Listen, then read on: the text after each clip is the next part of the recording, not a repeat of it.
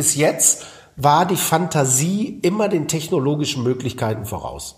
Also Jules Verne hat, weiß ich nicht, 1865 oder so sich ausgedacht, äh, wir könnten doch mal zum Mond fliegen.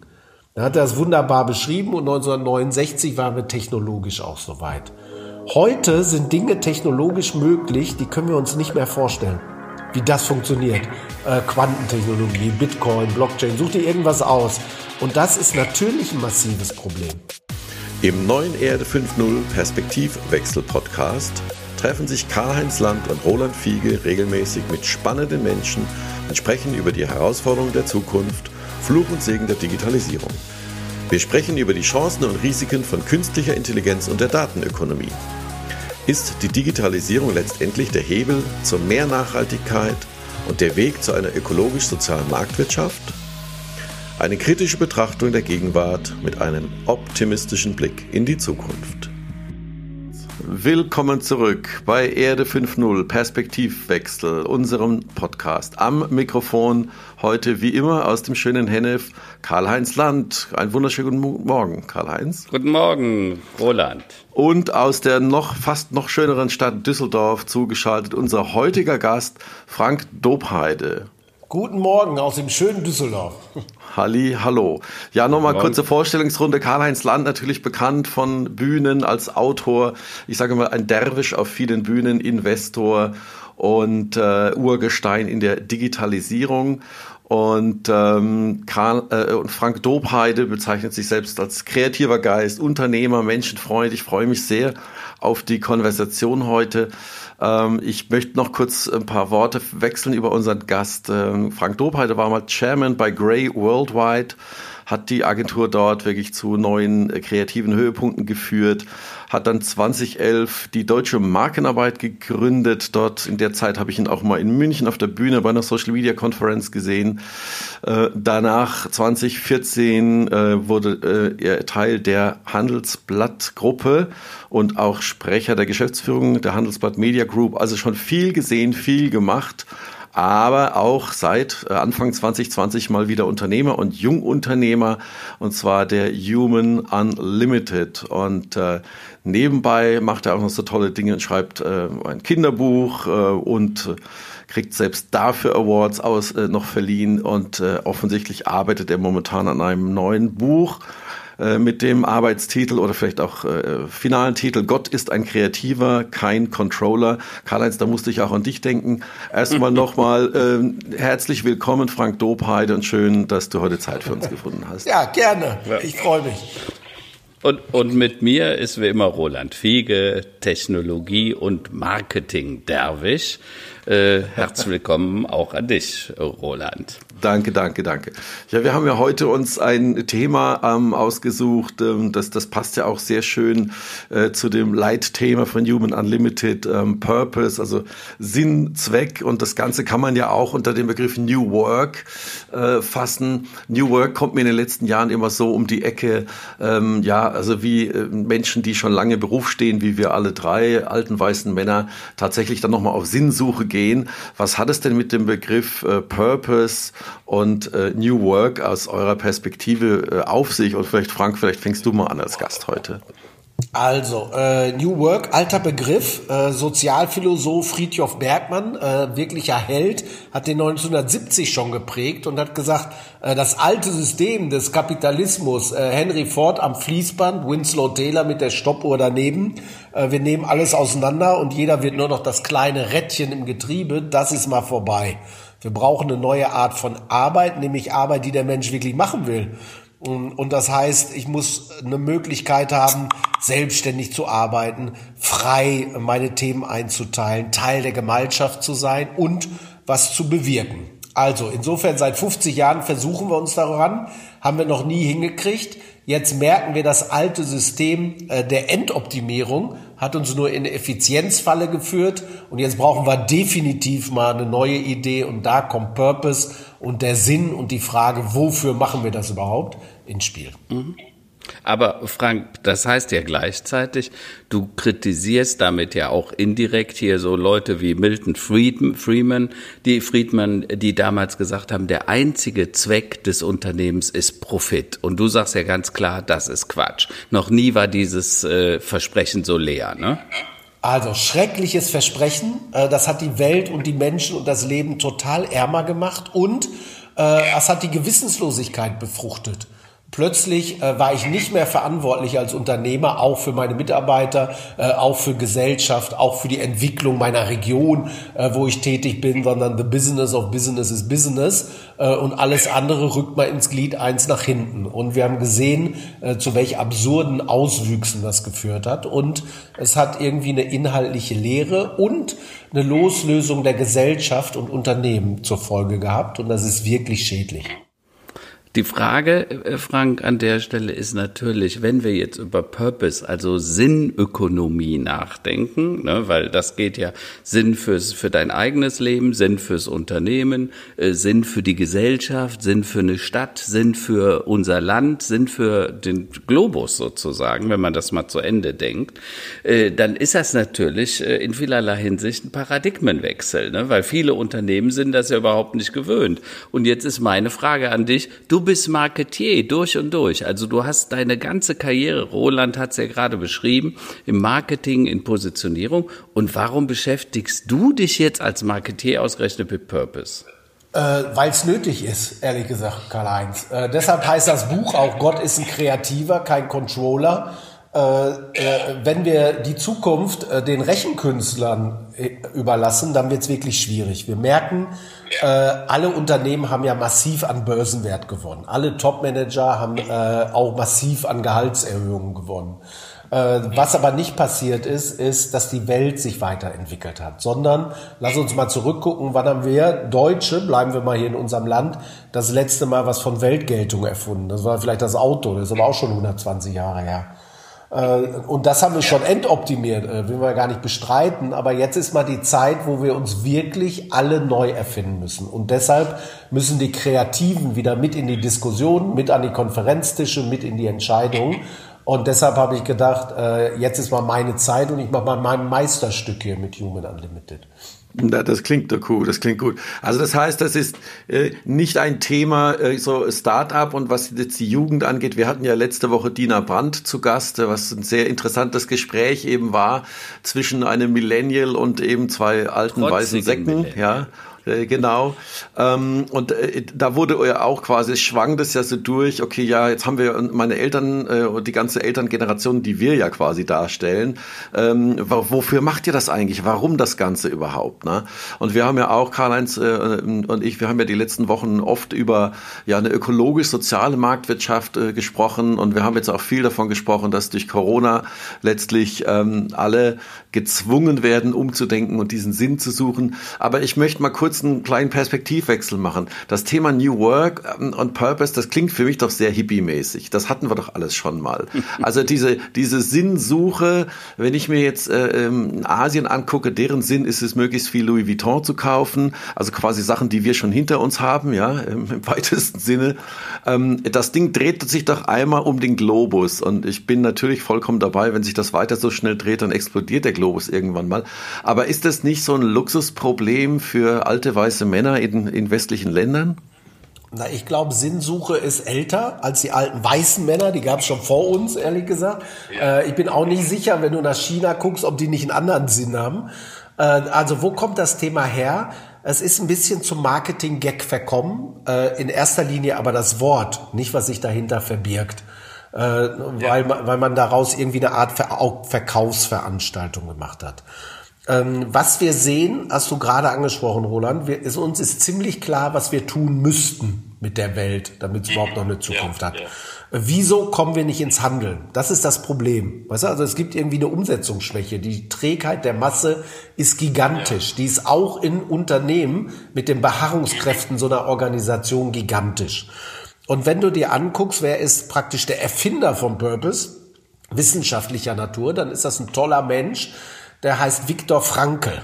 Äh, 1919, glaube ich, in Wien geboren, Mediziner, Psychologe, äh, auch Jude, was dazu führte, dass er von den Nazis ins KZ gesteckt wurde. Wie seine schwangere Frau, wie seine Eltern, wie seine Geschwister. Alle wurden umgebracht, er überlebte. Und er brachte dann diese unvorstellbare Kraft auf, nachdem er befreit wurde, dass diese Zeit im KZ aus professioneller psychologischer Sicht zu betrachten und sich die Frage zu stellen, wieso haben ein paar überlebt und andere nicht? Weil es war nicht so, dass die Jungen überlebt haben und die Alten gestorben sind oder die Frauen und die Männer sind gestorben, sondern seine Erkenntnis war, wenn du noch den Sinn im Leben siehst, äh, dann kannst du über dich hinauswachsen. Und zwar in einem Maße, dass er als Mediziner nicht für möglich gehalten hat. Weil alles, was er in seinem Medizinbuch gelernt hat, wann fallen dir Zähne aus, wenn du keine Vitamine hast, ne? wann erkältest du dich, wenn du kalte Füße hast, wann friert dir ein Zeh ab, ist in Extremsituationen nicht wahr. Also der Mensch ist in der Lage, unvorstellbare innere Kräfte zu aktivieren, wenn er weiß, wofür.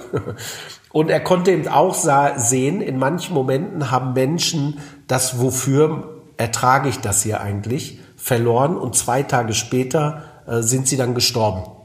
Und ja, ja. insofern hat er Freud abgelöst mit seiner Lusttheorie und hat die Sinnfindung praktisch als höchste Stufe der Menschwerdung äh, und der menschlichen Entwicklung ins Leben gebracht. Daraus ist die positive Psychologie entstanden. So, und jetzt merkst du, äh, wir haben die Arbeit ja sinnentleert, weil wir nicht mehr erklärt haben, wofür, sondern nur noch eine Zahl geliefert haben. Lass uns mal kurz überlegen, was wäre äh, mit Gott und Moses passiert, wenn Moses mit zehn Excel-Tabellen vom Berg Sinai runtergekommen wäre. Hätte nicht funktioniert. Weißt du? Weil natürlich brauchst du den größeren Sinn, äh, damit du sowas schaffst. Und insofern kommt das Thema jetzt mit großer Wucht zurück, äh, einfach nur, weil es nicht anders geht. Ja, kann es denn sein, Frank? Kann es denn sein? Also ich, ich äh, gucke ja gerne so philosophisch zurück und äh, gucke auch so alten Ökonomen an. Und da gab es ja diesen Josef Schumpeter und der hat ja gesagt, die schöpferische Zerstörung dient dazu, Systemfehler zu vermeiden oder zu beheben und eine Neuordnung in den Wirtschaftssystemen herzustellen. Jetzt ist die erste Frage, kann es sein, dass wir jetzt genau an dieser schöpferischen Zerstörung sind, wo die, also alles kollabiert ja im Moment, ne? Lufthansa bricht zusammen, die Kreuzfahrtindustrie, die Automobilindustrie, die wird sich vermutlich nie mehr erholen. Die Automobilindustrie, meine These, wird nie mehr dieselbe sein wie vorher, zumindest nicht in Deutschland. Und ähm, ganz viele sozusagen Systemfehler, siehe Tönnis, werden jetzt aufgedeckt durch ein Virus letztendlich. Äh, kann es sein, dass das dem Purpose und dieser Sinnfindung sogar dienlich sein könnte? Also, äh, im zweiten Schritt glaube ich ja, Karl-Heinz. Also der, ich glaube, der entscheidende Punkt bei Schumpeter ist das Schöpferische. Äh, das machst du natürlich besser, wenn du äh, in einer Situation bist, wo du sagst, ich bin stabil, ich bin irgendwie äh, körperlich und geistig in einer guten Verfassung. Im Augenblick kämpfen alle ums Überleben und irgendwie nochmal Luft zu schnappen, um wieder über die Welle zu kommen. Da ist mit schöpferisch nicht viel. Ne? Du merkst ja, alle Reflexe heißt überhaupt nur mal die Kraft auf, die, auf der Straße zu halten. Ähm, dann aber, wenn das einigermaßen sortiert ist und es gibt ein paar Branchen, da sortiert es sich gerade. Überraschenderweise auch die Banken- und Finanzbranche, die zum ersten Mal erlebt haben, die Menschen sind bereit zu glauben, vielleicht brauchen wir euch ja doch. ne, was wir die letzten zehn Jahre äh, standhaft ignoriert haben, zu Recht wahrscheinlich auch. Äh, der Retail, ne, so äh, die ganze Gesundheitsbranche, ist ja klar. Und in dem Moment merkst du, du kannst ja nicht zurück zu den alten Geschichten und zu den alten Businessplänen. Das ist ja total absurd.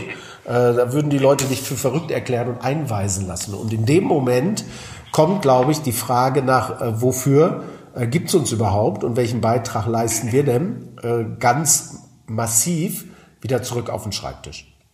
Übrigens an der Stelle interessant, dass du gerade die Banken erwähnst. Ich habe letzte Woche einen Report gesehen äh, über Nachhaltigkeit in Banken und dass äh, Banken wie zum Beispiel die GLS Bank, aber auch die PSD, ganz viele, vor allen Dingen der mittleren, der kleineren Banken, auf einmal Purpose in den Sinn, in den Fokus stellen und sagen, wir investieren nachhaltig, wir vergeben unsere Kredite anders, wir gucken nicht nur nach der reinen Wirtschaftlichkeit, sondern auch nach dem Konzept, was das für die Umwelt bedeutet, für die Mitmenschen, für die Gesellschaft. Und das bestätigt dich zu 100 Prozent. Äh, und selbst die großen Fonds, wenn man sich anguckt, welche Fonds am besten durch diese Krise durchgekommen sind, sieht man sehr oft, da sind grüne Fonds, die also sagen, wir investieren in Nachhaltigkeit.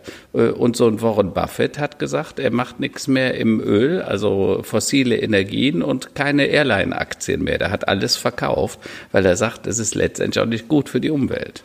Also wir sehen das bei allen Investoren. Äh, zu uns äh, auf die Kundenliste gehört ja auch die Deutsche Bank. Da zum Beispiel ist der Fall, dass die großen Vermögen in Deutschland, Privatvermögen, jetzt vererbt werden und gehen in die nächste Generation. Also Matthias Döpfner ja. habt ihr auch gesehen. Ne? So. Äh, und was macht die nächste Generation? Als erstes, sie guckt sich mal die Vermögensanlage an und sagt, BP, seid ihr irre? Äh, E.ON, no way. Äh, und im Augenblick wissen die gar nicht, wohin mit dem Geld. Sie wissen nur, äh, so wie es jetzt ist, wird es in Zukunft nicht sein. Warum kriegt das Thema auf einmal so viel Kraft? Weil die großen Investoren erkannt haben, das ist übrigens das höchste Risikopotenzial für meine Geldanlagen. Also ich habe ein legendäres Bankengipfel-Meeting mit Larry Fink gehabt, der CEO von BlackRock. 7000 Milliarden Dollar hat er an der Management. Äh, und er hat alle DAX-CEOs vorher zu sich gerufen und hat eine Stunde über Purpose geredet. Warum? Der hat keinen esoterischen Funken in sich. Äh, Gewissen bin ich auch nicht so sicher, aber er hat erkannt, äh, pass auf, das Risiko für meine Anlagen ist nicht China, ja. ist nicht die Digitalisierung, ja. äh, ist nicht der Virus, den es damals noch nicht gab, sondern wenn die Gesellschaft den Stecker zieht und ich bin investiert in Bayer, äh, Volkswagen, Deutsche Bank, Commerzbank, dann kann ich das gar nicht mehr managen. Dann kann innerhalb von Tagen mein Geld nur noch die Hälfte wert sein. Und insofern ist das eine Art Risikovorsorge. Äh, und dadurch kommt natürlich viel Druck auf die Unternehmensführer, äh, sich da jetzt auch zu bewegen. Also das, was du gerade sagst, finde ich ganz, ganz essentiell. Zum ersten Mal fängt das Kapital, und hier reden wir tatsächlich über das große Kapital, das hast du ja gesagt, weil das ist ja äh, bei einem Warren Buffett und Soros genau das Gleiche. Die sagen, wir wollen das Risiko der, äh, der Nicht-Nachhaltigkeit vermeiden. Das ist das Thema. Und wenn das Kapital anfängt, dem der Nachhaltigkeit zu folgen, dann werden wir eine Trendwende erleben. Und das finde ich ein super, super Satz. Und deshalb finde ich diesen Purpose-Gedanken so gut und so wichtig. Aber man muss jetzt offen zugeben, Frank, das hat ja noch lange nicht jeder verstanden. Ja? Also es gibt noch viele Unternehmen, die arbeiten äh, noch nach ganz anderen Prinzipien. Die arbeiten noch immer nach äh, äh Milton Friedmans Regel. Ich muss Profit provozieren. Ja? Also guck dir an, wie die jetzigen äh, Chefsesselsitzer äh, da hochgekommen sind. Äh, nämlich durch die Maschine der Endoptimierung. Weißt du, also sie waren ja schon in der Auswahl. Wir könnten jetzt beide den idealen äh, Kandidaten definieren. Äh, du hast mal ein super Abi gemacht, du hast im Ausland studiert, ne? du warst, hast ein paar Praktika irgendwo am Ende der Welt gemacht, du warst auf irgendeiner Elite-Uni, äh, dann stellen wir dich mal ein. Äh, da sind aber keine Tätowierten, keine Bartträger, keine Ohrringträger, weißt du, so, keine Rock'n'Roller, keine Sportler, irgendwas dabei. Äh, du, äh, du interessierst dich in erster Linie für Zahlen und für deine Karriere. Für Menschen nicht so, für Literatur auch nicht so, weißt du? Und, und jetzt, pass auf, ich bin gleich fertig. Äh, in Deutschland sind wir wie immer die Vorreiter. Keine Nation hat so viel CFOs auf den CEO-Posten gehoben wie wir. Und natürlich äh, sind die anders sozialisiert, ist ja mal klar. Und es ist eben die Frage, ob die die Kraft aufbringen können, das Steuer zu drehen. Definitiv ja. nicht. Darf ich euch eine kleine Ab Geschichte erzählen? Oder Karl-Heinz, möchtest du äh, erst noch was loswerden? Ich will gerade nur einen Spruch äh, loslassen, weil äh, das, das hat direkt mit dem Thema zu tun von, von Frank. Und zwar, du hast ja äh, äh, was gesagt, also ich habe mal auf deiner Webseite geguckt und du hast es mir auch mal äh, persönlich gesagt, ihr habt dann 100 Tage Purpose. Und jetzt sage ich zu dir, Frank, also wie willst du eine Daimler, eine Deutsche Bank in 100 Tagen auf Sinn trimmen? Das ist meine Frage an dich. Was tust du, was tust du denen in Tee? also, äh, in 100 Tagen, Karl-Heinz, haben wir den Sinn gefunden. Äh, dann brauchst du aber mindestens noch mal 1000 Tage, bis er auch nur ansatzweise implementiert ist. Das ist aber eine andere Aufgabe. Und das macht das Unternehmen zu großen Teilen auch selbst. Da sind wir dann irgendwie äh, Betreuer oder Motivator oder Korrektor oder irgendwie sowas. Mhm. Ja, aber ein super Ansatz. Ich finde das einfach genial. Ich wollte so, jetzt kurze, deine Geschichte. Genau, eine kurze Geschichte erzählen. Also das äh, vorhin, ähm, Frank, sagtest du ja auch, ja, wir haben Probleme mit der Umsetzung, uns fehlen auch die Visionäre zum Teil. Und ich habe eine kleine Anekdote. Also letzte Woche oder vorletzte Woche hatte ich einen Anruf ähm, öffentlich-rechtlicher Sender ein Interview zu geben. Und da ging es um das Thema ähm, Battery Day und äh, Tesla und Elon Musk. Ja? Und dann fragte mich diese Journalistin, Herr Fiege, sagen Sie mal, dieser Musk, also der, der hat ja solche Visionen. Also ist das denn gut? Also so nach dem Motto, ist das denn irgendwie, braucht man das dann? Also ist das nicht einfach nur heiße Luft? Und, und, äh, und dann sage ich, ja, Moment mal, also seid ihr mal froh, dass es überhaupt noch jemand gibt, der, der verrückte Ideen hat, der Visionen hat, der kreativ ist. Denn letztlich das, was wir erdenken können und auch dann können wir auch erschaffen. Und das, was wir erschaffen können und was eben in der Zukunft liegt, das wird ja auch die Zukunft gestalten. Und ähm, wir haben ja auch die letzten Wochen schon öfter über künstliche Intelligenz gesprochen und Maschinen, was sie alles können, was sie alles nicht können. Und ich bin da vollkommen bei euch. Ich denke, unsere einzige Chance besteht in der Kreativität und in der Schaffung wirklich von neuen Dingen. Aber diese, diese, dieses Unverständnis, dass da tatsächlich jemand, der eine große Vision hat und der ja momentan noch äh, Zugang hat zu schier unendlich viel Kapital, zu wenig Geld, das ist in Deutschland irgendwie nicht verankert und auch nicht vorstellbar oder denkbar. Wie seht ihr das? Also ich hätte zwei Gedanken dazu. Äh, sorry, äh, Karl-Heinz, will mir nicht vorschummeln, aber äh, einmal die Amis sehen das anders. Die Amis sagen, äh, für uns ist nicht entscheidend, wie toll ist dein Geschäftsmodell, sondern how big can you dream? Und äh, es gibt im Augenblick keinen, der größer träumen kann als Elon Musk. Kurz danach kommt Karl-Heinz und deshalb kriegen die viel Geld. Äh, was aber, was aber der erschreckende Teil daran ist, Roland, ist, bis jetzt war die Fantasie immer den technologischen Möglichkeiten voraus. Also Jules Verne hat, weiß ich nicht, 1865 oder so sich ausgedacht, äh, wir könnten doch mal zum Mond fliegen. Dann hat er das wunderbar beschrieben und 1969 waren wir technologisch auch so weit. Heute sind Dinge technologisch möglich, die können wir uns nicht mehr vorstellen, wie das funktioniert. Äh, Quantentechnologie, Bitcoin, Blockchain, such dir irgendwas aus. Und das ist natürlich ein massives Problem, Karl-Heinz. Natürlich. Also da bin ich auch vollkommen bei dir. Aber ich will das nochmal unterstreichen, warum. Also wir haben in Deutschland ein Visionsdilemma. Äh, und das ist auch noch ein bisschen auf den Herrn, den ich sehr schätze, Helmut Schmidt zurückzuführen. Der Helmut Schmidt hat nämlich vor ein 30 Jahren mal gesagt, wer eine Vision hat, der soll zum Arzt gehen. Und das Ding sitzt in unserer Gesellschaft tief. Und ich sage immer, wer keine Vision hat, also ein Unternehmen, das keine Vision hat, das ist, als würdest du mit dem Boot fahren ohne Kompassnadel, weil du weißt nicht die Richtung. Weil selbst bei rauer See und schlechter Sicht kann jeder auf den Kompass gucken, da weißt du zumindest, wo die groben Riffe sind und in welche, auf welchen groben Kurs du dich halten musst, damit du nicht auf Grund läufst. Und genau das fehlt vielen Unternehmen. Und ich glaube, da setzt auch der Frank mit 100 Tage Purpose an. Du gibst eigentlich dem Unternehmen wieder ein Zielbild, eine Vision, damit die wissen, wo, wer, dass jeder auf die Kompassnadel gucken kann. Ist das so richtig, Frank, oder würdest du sagen, das Ja, also äh, ich finde, innerer Kompass ist ein schönes Bild, weil äh, warum zeigen Studien, dass äh, Purpose die Performance erhöht? Also die Chefs wissen sowieso alles und auch alles besser.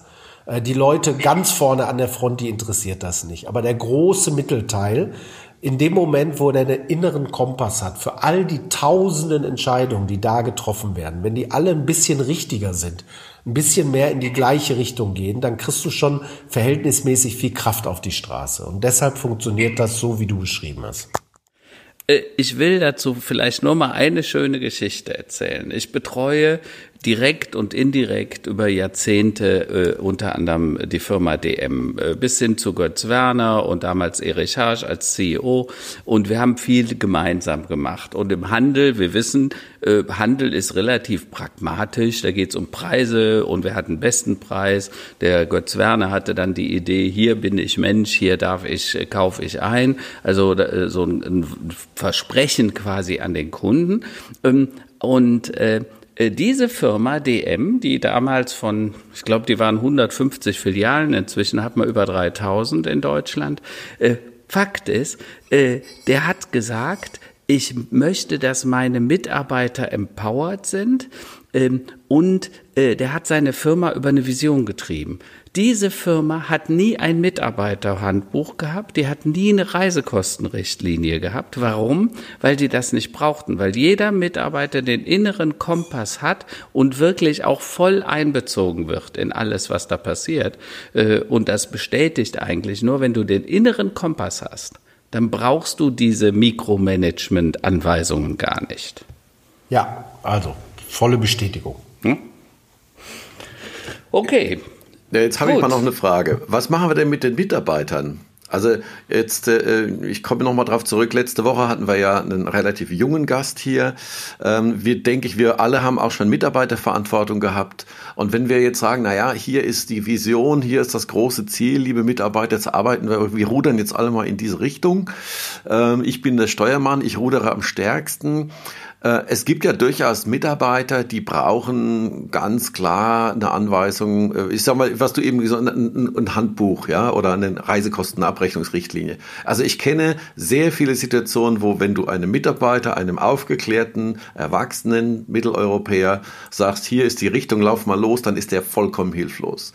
Sondern hast du andere, die, die können das, die selbst so ein bisschen unternehmerisch denken. Und dann hast du wiederum Jüngere, die total verunsichert sind. Wie kriegt man denn ähm, diese sag mal, äh, Richtung, äh, wenn jetzt mit den Führungskräften eine Vision und der Purpose wiederum erarbeitet wurde, wie kann man das denn den Mitarbeitern am besten beibringen?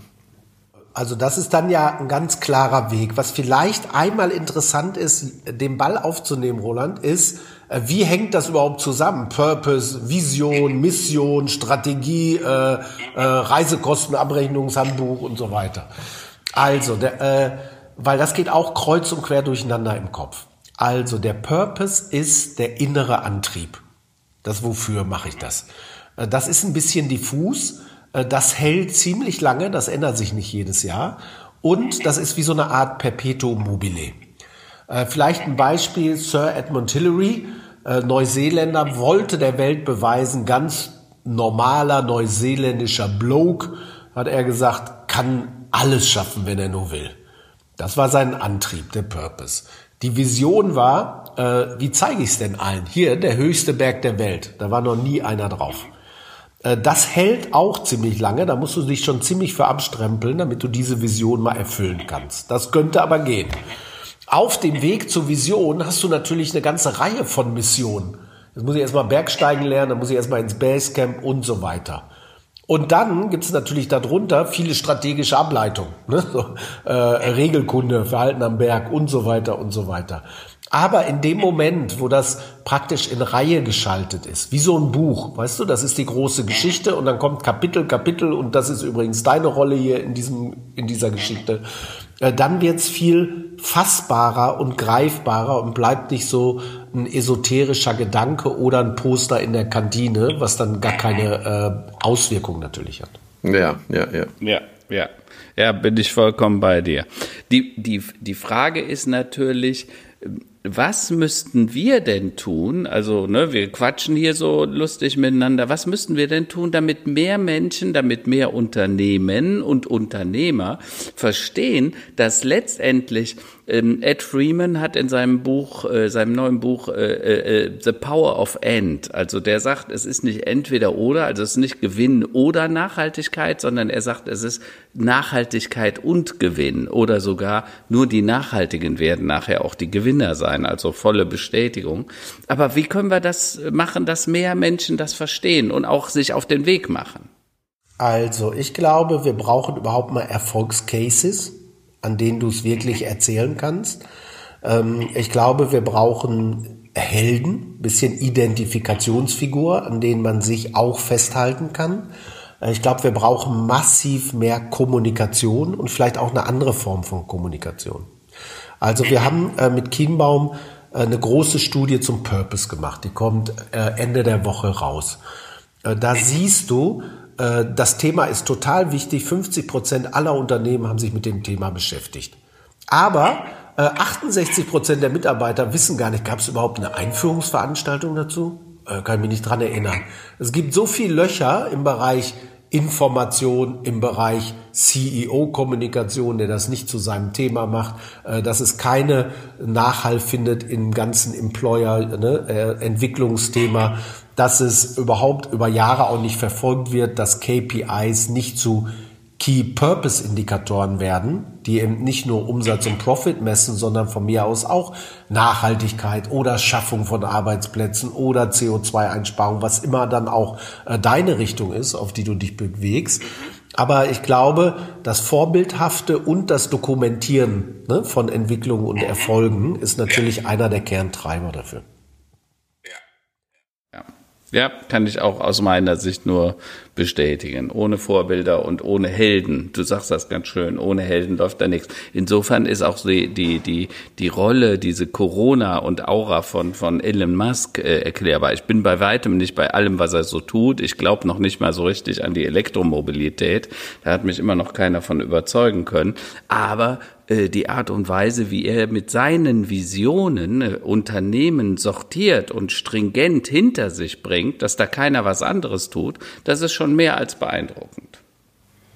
Ich möchte mal kurz einen Perspektivwechsel hier reinbringen. Mir ist das Bitte. Ganze ein bisschen zu esoterisch, ganz ehrlich. Ja. Also, ich habe jetzt, äh, letzte Woche gab es auch eine nette Dokumentation über digitale Nomaden. Ich glaube, im ZDF war das. Mhm. Also so nach dem Motto Reise um die Welt, arbeite digital, Gig Economy. Also die, die Menschen suchen sich den Sinn selbst. Also zumindest mal diese Menschen, die diesen Mut haben, diesen Lebensstil zu, zu, zu fahren.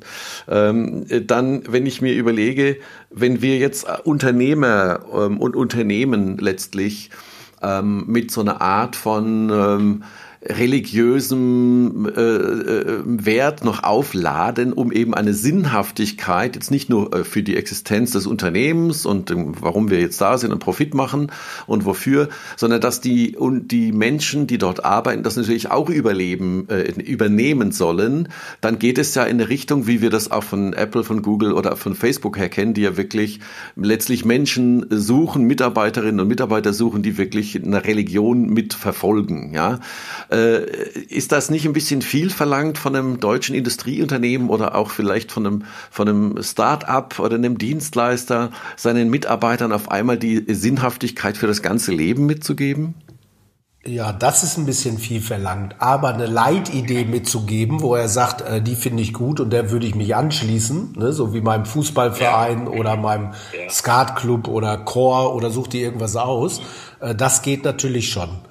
Und es wird sogar mehr, weil äh, die gewohnten, was ist das denn, Institutionen, die es mal früher waren, die Politik, die Religion, weißt du, selbst die Musik, äh, heute hast du zehn Musikstile, die du gut findest oder was auch immer, äh, äh, lassen dem nach. Und der Mensch braucht natürlich Verankerung in der Gemeinschaft.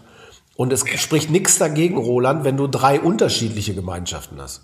Weißt du? Also dann ist Karl-Heinz ist Unternehmer, dann ist er auch noch Kölner, warum auch immer. Und dann ist er vielleicht irgendwie auch noch äh, Musiker, sucht irgendwas aus. Äh, das ist schon ein bisschen anders, aber trotzdem äh, hat jedes für ihn eine Bedeutung in seinem Leben. Und das ist mehr als Geld verdienen, Krach machen und irgendwie Geld ausgeben in der Stadt, in der ich lebe. Mhm. Und, und und man muss, äh, und vielleicht kommen wir damit auch mal so die, auf die aktuellen Tagesthemen wieder, ne? Man muss jetzt auch das mal eingebettet sehen in die Gesellschaft. Also wir hatten ja hier in Nordrhein-Westfalen am Wochenende Stichwahlen, also überall da, wo äh, die Leute nicht sofort geklärt waren, wer der Bürgermeister, die Stadträte waren, die wurden in der Stichwahl jetzt ausgezählt und äh, was wir festgestellt haben, äh, äh, alleine in Nordrhein-Westfalen sind in drei oder vier Großstädten Aachen, Bonn, äh, Köln äh, Le Leute an die Regierung gekommen oder wiedergewählt worden, die von Grün gestützt wurden.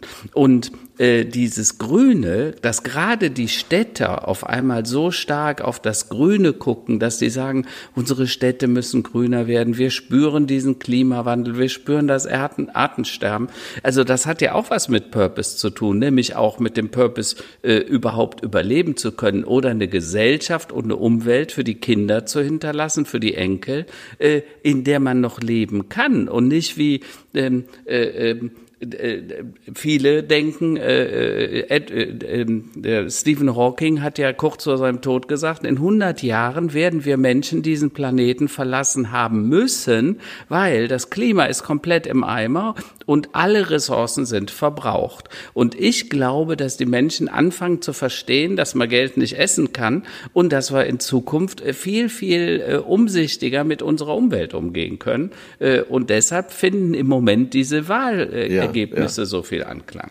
Ja, natürlich. Also die ja? Überlebensfähigkeit oder die Erhaltung des Lebensraumes Erde ist natürlich die ultimative Purpose. Und äh, das ist, glaube ich, alles, so können sich, glaube ich, alle darauf verständigen. De definitiv, ja.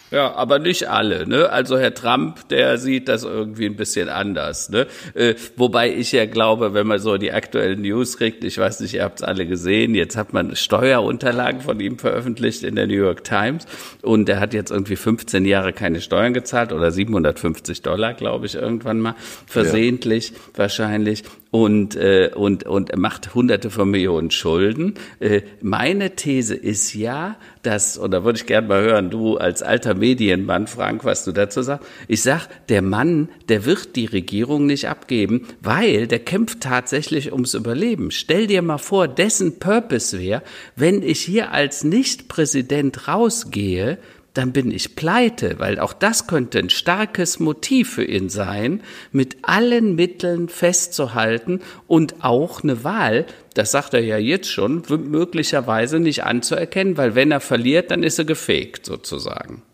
Ja, also was es ja psychologisch irgendwie interessant äh, untersuchungswissenschaftlich macht, ist, dass es eine große Nähe zwischen Top-Managern und Psychopathen gibt. Habt ihr wahrscheinlich schon gehört. Äh, ne, die normale Verteilung in der Gesellschaft äh, ist ein Prozent, äh, im Top-Management sechs Prozent. Die gute Nachricht daran ist 94 Prozent eben nicht, aber äh, je höher du auf so einer Leiter kletterst, umso psychopathischer wird man auch. Äh, die sind natürlich total egoistisch, äh, nutzen alles zu ihrem eigenen Vorteil aus und nach mir die Sinnflut ohne Rücksicht auf Verluste. So, ich, wahrscheinlich ist er der Weltmarktführer in der Psychopathenausprägung.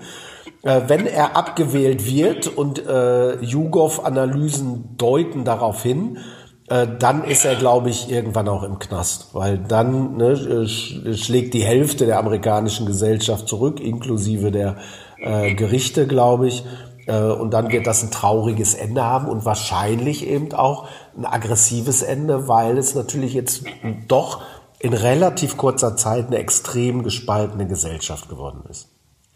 Und was man sieht, und vielleicht sind wir dann wieder bei unserem Thema, warum war Amerika so groß? Sie hatten The American Dream, God's Own Country.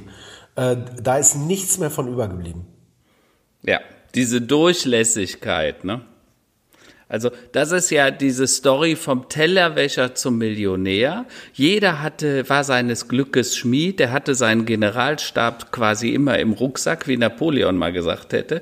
Und äh, diese Durchlässigkeit in der Gesellschaft, vom wirklich von ganz unten nach ganz oben, die hat dieses Land getragen. Und auf einmal hat man den Eindruck, dass eine Elite das verhindert, diese Durchgängigkeit.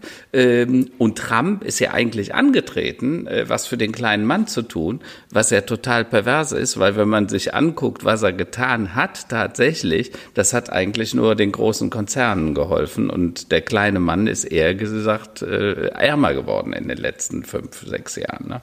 Total. Also Trump kennt überhaupt gar keinen kleinen Mann. Weißt du so? Der hat noch nie in seinem Leben irgendwie einen gesehen. Die, äh, äh, äh, die damaligen Analysen haben ja gesagt, das war ein Verzweiflungsschrei der Abgehängten. Mit dem Gedanken, can you hear us now? Ne? Wir haben das jetzt so oft im Guten versucht und vielleicht war Barack Obama der letzte Versuch, es im Guten zu versuchen.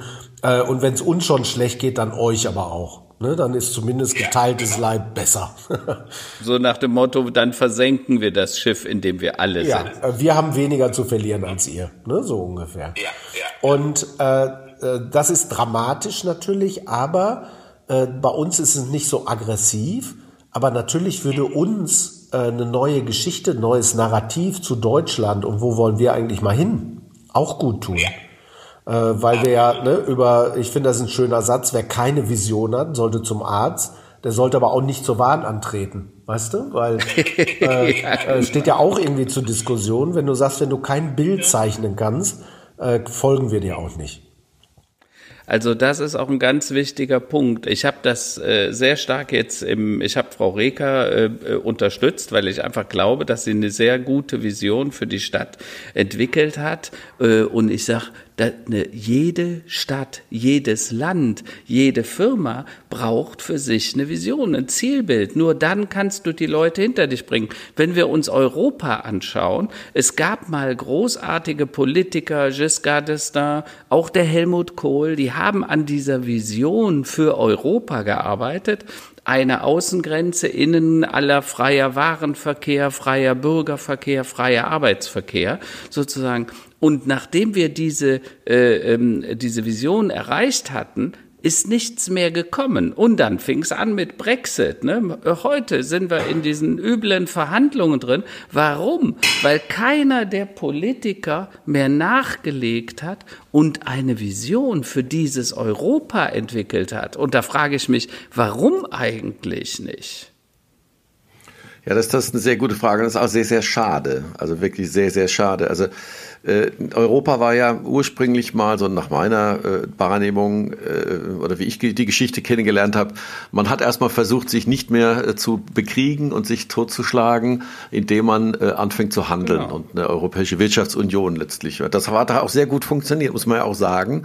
Und mhm. haben also jahrhundertelange Kriege und Fäden und was da alles war, äh, hinter uns gelassen. Und das war eigentlich die größte, die größte Friedenssicherungsaktion aller Zeiten. Das ist eine riesen Erfolgsgeschichte.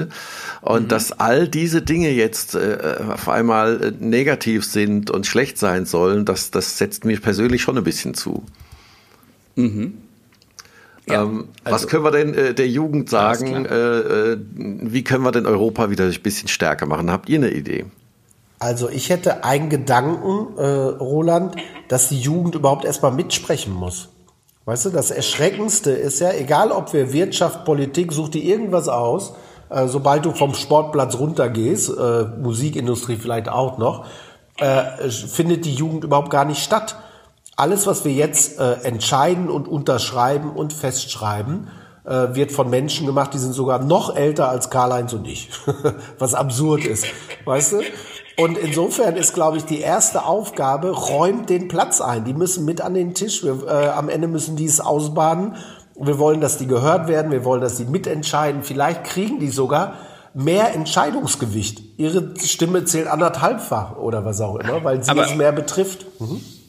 Aber das Kernproblem, Frank, das sehen wir doch gerade jetzt auch im Brexit. Der Brexit ist auch deshalb so entschieden worden, weil viele junge Menschen in England nicht zur Wahl gegangen sind, als es darum ging, ihre Stimme abzugeben. Und dann haben die, Entschuldigung, alten Säcke entschieden für sie, mit knapper Mehrheit, aber immerhin. Äh, und das hat uns dahin gebracht. Und die Frage ist, wie können wir die jungen Menschen auch mobilisieren, dass sie sich engagieren und dass sie wirklich wirklich was tun, weil Demokratie ist ja ein Geschenk, aber es muss auch erfüllt und wahrgenommen werden. Ja, aber dann würde ich sagen, Karl-Heinz, äh, Friday for Future, da waren verhältnismäßig viele junge Leute auf der Straße. Und vielleicht äh, müssen wir uns davon freimachen zu sagen, kann Politik nur in Parteien stattfinden? Äh, wir sind ja auch nicht sicher, ne, dass Macron eine Partei hat oder dass Trump zu den Republikanern gehört. Äh, wissen wir nicht. Äh, vielleicht gibt's andere neue, technologisch unterstützte demokratische Prozesse, um zu sagen, äh, ihr findet statt, ihr könnt ab seid Teil der Entscheidung, ihr könnt mitartikulieren äh, und dann findet man ein neues System. Ich glaube, für Dinge, die denen wichtig sind, bewegen sie sich schon, aber nicht vielleicht in etablierten, verkrusteten Strukturen, äh, wo Menschen sind, die so reden, dass weder wir die verstehen, noch irgendjemand anders draußen auf der Welt. Ja, also äh, außer Frage, da bin ich vollkommen bei dir. Wir müssen auch unter uns gesagt Demokratie neu denken. Ne? Die Gesellschaft. Also ich bin jemand. Äh, das beste Beispiel für mich war das Scheitern der letzten Koalitionsverhandlungen nach den Bundestagswahlen, als der äh, Christian Lindner dann das äh, quasi die Flinte ins Korn geworfen hat und gesagt hat, so geht das nicht, ich mache das nicht, ähm, lieber gar nicht regieren als schlecht meine Meinung war, er hatte seinen Auftrag falsch verstanden. Er sollte nicht die gelben Positionen durchsetzen, sondern der Auftrag der Bürger war, eine schwarz-gelb-grüne äh, Politik zu machen, in der alles seinen äh, Anspruch hat und jede Idee, die gut ist, durchgezogen wird und die Ideen, die schlecht sind, eben unter. Aber es ging nicht darum, jetzt irgendeine gelbe Position, eine neoliberale Position durchzusetzen gegen Grün grün oder gegen schwarz. Und äh, ich glaube, das müssen wir lernen. Früher im, bei den Römern, da gab es ein Plebiszit, da gab es die Senatoren und die Senatoren, die waren nicht in der Partei. Die hatten eine gute Idee oder eine schlechte Idee und dann wurde eben entsprechend, kriegten die die Stimme des Volkes oder die kriegten es nicht. Ja, und ich glaube, da müssen wir wieder mehr hingehen und die Parteidoktrinen, auch äh, die Abhängigkeiten äh, der einzelnen äh, Politiker von den Parteien bis hin zum, äh, dass sie, dass sie unter Zwang abstimmen müssen, ist halt pervers aus meiner Sicht. Ja, und das Wort Kompromiss, weißt du, ist auf einmal ein ganz negatives Wort geworden, wo du denkst, warum eigentlich? Äh, äh, ist doch absurd, wenn Leute sich 100% durchsetzen wollen. Dann geht ja immer einer als Verlierer vom Platz und es entsteht immer böses Blut und das rächt sich immer am Ende. Aber ich habe jetzt diese Diskussion, die ja gerade auch äh, durch, durch äh, unseren äh, alten äh, Finanzminister äh, äh, Schäuble aufgerufen wird, so ein Bürgerrat. Und da habe ich ein total schlechtes Gefühl mit, weil ähm, ich sag mal, wir sind eine parlamentarische Demokratie und ich bin immer dann für Bür Bürgermitbestimmung und Bürger auch von mir aus Befragungen, wenn es darum geht, dass der Bürger wirklich ein aktiven Beitrag leisten kann. Tatsache ist, ähm, wenn er aber nicht weiß, also wenn es, äh, der, wenn, wenn du Bürger fragst, äh, wo soll das Windrad hingestellt werden, dann sagt er immer, Windräder finde ich gut, aber nicht in meinem Garten. Ja, also müsste man ja eigentlich dann die Bürger befragen, wo das Windrad 200 Kilometer weit weg steht, ob das da passieren soll. So, dann würden aber die anderen sich wieder unterdrückt fühlen. Das heißt, wir müssen dieses Demokratieverständnis stärker ausbilden, wo Menschen tatsächlich von schon in der Schule, im Kindergarten lernen, wie Kompromisse, wie Demokratie zustande kommen. Äh, nur, das ist ja heute in der Schule, äh, haben wir heute ein relativ äh, äh autokrates System. Der Lehrer sagt was, alle setzen sich, dann ist Ruhe bis zur Pause und so weiter.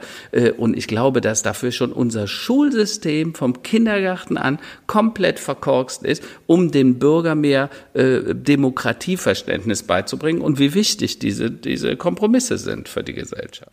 Na, da, da, möchte ich immer wieder eine Lanze für die Montessori-Schulen dieses Landes brechen, die nämlich genau Aber das du hast machen. Uns alle auf deiner Seite. äh, also was, äh, was, was äh, auch schwierig ist, Karl-Heinz, ist, äh, wir haben hier natürlich in Europa und in Deutschland äh, das höchste Gut des Individuums. Weißt du, also der Einzelne und die Interessen des Einzelnen stehen ganz oben. Und deshalb kann der Einzelne jahrelang gegen die Elbvertiefung, was einer ganzen Stadt helfen würde, irgendwie klagen und sich wehren. Äh, in asiatischen Ländern ist das anders. Da geht das Gemeinwohl vor Individualwohl.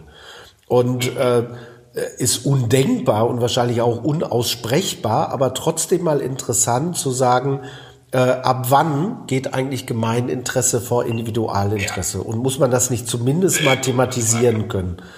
Äh, darf man hier aber noch nicht. Ne? Aber daran scheitert natürlich viel. Absolut. Und da bin ich vollkommen bei dir. Ich habe letztens noch einen Artikel genau zu diesem Thema, weil ich sage, wir sind halt so individualisiert und das kriegen wir vom Kindheit an. Ne? Wenn, wenn ich heute so angucke, äh, wie die Kinder erzogen werden, auch was, was, was für Werte vermittelt werden, der, das Individuelle kommt da schon ziemlich gut weg. Und das Gemeinwohl steht oft etwas hinten an. Ja? Und vor allen Dingen, wenn man dann auch noch viel Einzelkinder hat, ja, dann wird es wahrscheinlich besonders ja, problematisch. Aber da lehrt uns ja jetzt gerade die, äh, die aktuelle Zeit, dass wir quasi Rücksicht nehmen und dass das Gemeinwohl über dem Individualwohl steht. Ja. Das ist ja das, was wir alle momentan schmerzlich, jo. zum Teil schmerzlich, aber doch sehr aktiv äh, ähm, auch praktizieren. Und wir merken ja auch, es hilft ja auch, nicht wahr? Ja, Jetzt aber, haben wir, aber haben wir Tatsache heute, ist, ja? Roland, äh, äh, Party, bis der Arzt kommt, ja. Die Zahl der Corona-Toten ist weltweit über eine Million gestiegen. Äh, übrigens auch der Opa von meiner Assistentin ist gestorben und die Oma liegt jetzt auf Intensiv, allerdings in Chile. Ähm, der, heute Morgen der Wahnsinn der AfD, die streiten immer noch ab, dass Masken schützen, Distanz verwahren. Die sagen, das ist alles kompletter Mumpitz, brauchen wir gar nicht, obwohl jeder Wissenschaftler sagt, doch, es hilft, ja, also weil 99,9 Prozent der Wissenschaft sagen das, aber die AfD hat da einfach eine andere Meinung.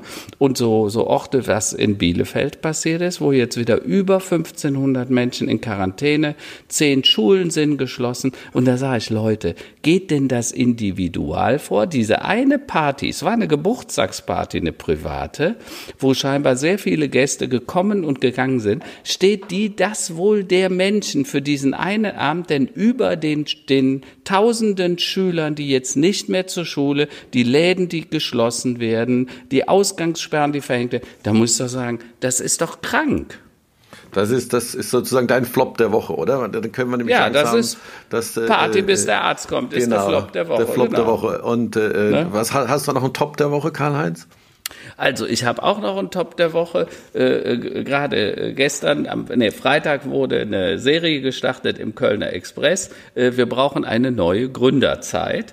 Und äh, da wollen wir in den nächsten Wochen äh, Startups aus der Region, aber auch bundesweit vorstellen, um einfach Vorbild zu geben, wie zum Beispiel Mittelständler, Unternehmen mit Startups zusammenarbeiten können und sich gegenseitig dabei auch noch beschleunigen äh, in vielerlei Hinsicht, äh, um mit diesen doch dramatischen Veränderungen, die im Moment äh, passieren und vor uns liegen, besser umgehen zu können. Na, und Frank, hast du auch einen Top oder einen, und einen Flop äh, der Woche, der dir ja, wichtig ist? Also, äh, Roland, ich bin im Mahl groß geworden, direkt neben Gelsenkirchen. Äh, das heißt, seit 57 Jahren bist du Schalke-Fan, was eine harte Form von Schmerztherapie irgendwie ist. Äh, und das ist äh, nochmal irgendwie die Dosis erhöht worden in den letzten Wochen. Hast du gemerkt, das ist irgendwie schwer. Äh, Top der Woche hat äh, Karl-Heinz vorhin angesprochen. Ähm, äh, Donald Trump bezahlt doch Steuern, anders als wir gedacht haben. Zwar nur 750 Dollar, aber immerhin, das ist aber was. ja. Ja, aber Joe Biden sagt jetzt, ich zahle mehr Steuern als, als der Multimilliardär Trump. Ne? Äh, jeder bezahlt mehr Steuern als Donald Trump, oder? Wahrscheinlich sogar irgendwie die Frau am Starbucks als Aushilfe. Aber vielleicht, vielleicht ist das ja auch der Sargnagel, den wir gebraucht haben. Ich bin mir nur nicht sicher, weil äh, die, die, die Journalisten in den USA sagen, dass sich die Wähler von Trump äh, durch Lügen nicht abschrecken lassen. Im Gegenteil, äh, die drehen das sogar ins Gegenteil um. Also es ist teilweise pervers, ja. Na, mein, mein Top der Woche ist, äh, ich lese heute in Meldung äh, auf Zeit.de, äh, vom I, das IFO-Institut verkündet, die Zahl der Kurzarbeiter fällt im September um eine Million. Die Beschäftigten mhm. kehren zu ihrer vollen Arbeitszeit zurück. Achtung, Einschränkung. Dies gilt aber nicht für die Industrie. Dort sind immer noch mhm. 21 Prozent in Kurzarbeit. Ich denke, das wird auch noch eine Weile so bleiben. Aber es, es ja. riecht ja so ein bisschen nach leichtem Frühling, einer leichten Erholung im Herbst. Aber natürlich der Flop der Woche Woche auch, ist wieder ja die Androhung äh, neuer Lockdowns oder neuer Einschränkungen, die uns wahrscheinlich nicht äh, äh, erspart bleiben. Aber na, es wird ein heißer Herbst und ein heißer Winter werden. Ja. Ja, und in Düsseldorf ist heute Streik, die Rheinbahn. Äh, das erste Mal seit ewigen Zeiten wieder Stau. Hat man ja schon lange nicht mehr gehabt. Äh, ich glaube, die Rheinbahn vertut sich, weil man merkt, äh, geht auch ohne Rheinbahn, weil ein paar können jetzt Homeoffice, haben wir ja gelernt. Ich hoffe, das geht nicht nach hinten los. Ja, früher waren die, ja. Stau, die Staumeldungen waren eigentlich immer ein Indikator für, wie, wie hoch das Bruttosozialprodukt wird im, im, im ja, aktuellen ja. Jahr. Das ist eine neue, neue Situation jetzt momentan. Na, dann kommen wir auch zum Ende. wieder, ne? wie viel Köln und Düsseldorf gemeinsam hat. Super. Na dann ähm, bedanke ich mich bei euch beiden, vor allem bei Frank Dobheide, dass, dass du heute unser Gast warst. Ja, gerne. Vielen Dank für die tollen Worte und den tollen Einblick in das Thema Purpose. Und auch natürlich vielen Dank dir, Karl-Heinz, für deine Zeit heute wieder. Danke, Frank und Roland gute Restwoche und Tschüss. Hoffnung ist immer da. Tschüss. Genau. Tschüss, bis bald. Ciao, ciao.